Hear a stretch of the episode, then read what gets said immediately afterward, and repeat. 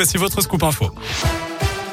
Et à la une, le début d'un procès attendu aujourd'hui dans la région, celui de Nordal Lelandais, l'ancien maître chien militaire de 38 ans, comparé pour le meurtre précédé de l'enlèvement et de la séquestration de Maëlys, une fillette de 8 ans et demi croisée lors d'un mariage à Pont de Beauvoisin en août 2017. L'accusé a pris la parole, il a reconnu qu'il avait bien donné la mort à la jeune fille et s'est excusé auprès de sa famille. Sa personnalité est étudiée aujourd'hui, il est aussi jugé pour des agressions sexuelles à l'encontre de deux de ses petites cousines, toujours à l'été 2017.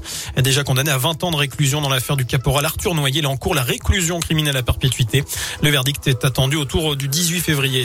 Un accident de travail à Savigneux, un jeune de 16 ans s'est blessé ce matin avec une tronçonneuse. Il s'est entaillé le mollet gauche. Ses collègues de travail lui ont fait un garrot avant d'être lui aussi évacué, d'être avant d'être évacué pardon à l'hôpital. À retenir aussi les chiffres encourageants de la sécurité routière. Le nombre de victimes sur les routes a chuté de 9% l'an dernier par rapport à 2019, donc avant la pandémie. 2947 personnes ont perdu la vie dans des accidents. En revanche, pour la première fois depuis 20 ans, plus de 200 cyclistes ont été tués sur les routes. Le directeur général d'Orpea démis de ses fonctions les suites du scandale chez le leader européen des maisons de retraite après les accusations de maltraitance des résidents dans le livre Les Fossoyeurs. Les dirigeants du groupe avaient pourtant contesté ces accusations. Le directeur général France est justement convoqué demain matin chez la ministre déléguée chargée de l'autonomie des personnes âgées, Brigitte Bourguignon.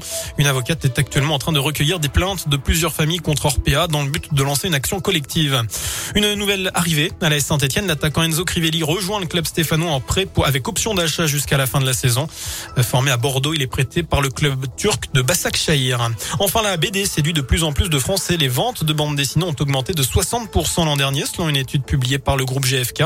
Des ventes boostées par les mangas, mais aussi par le dernier album d'Astérix, Astérix et le Griffon.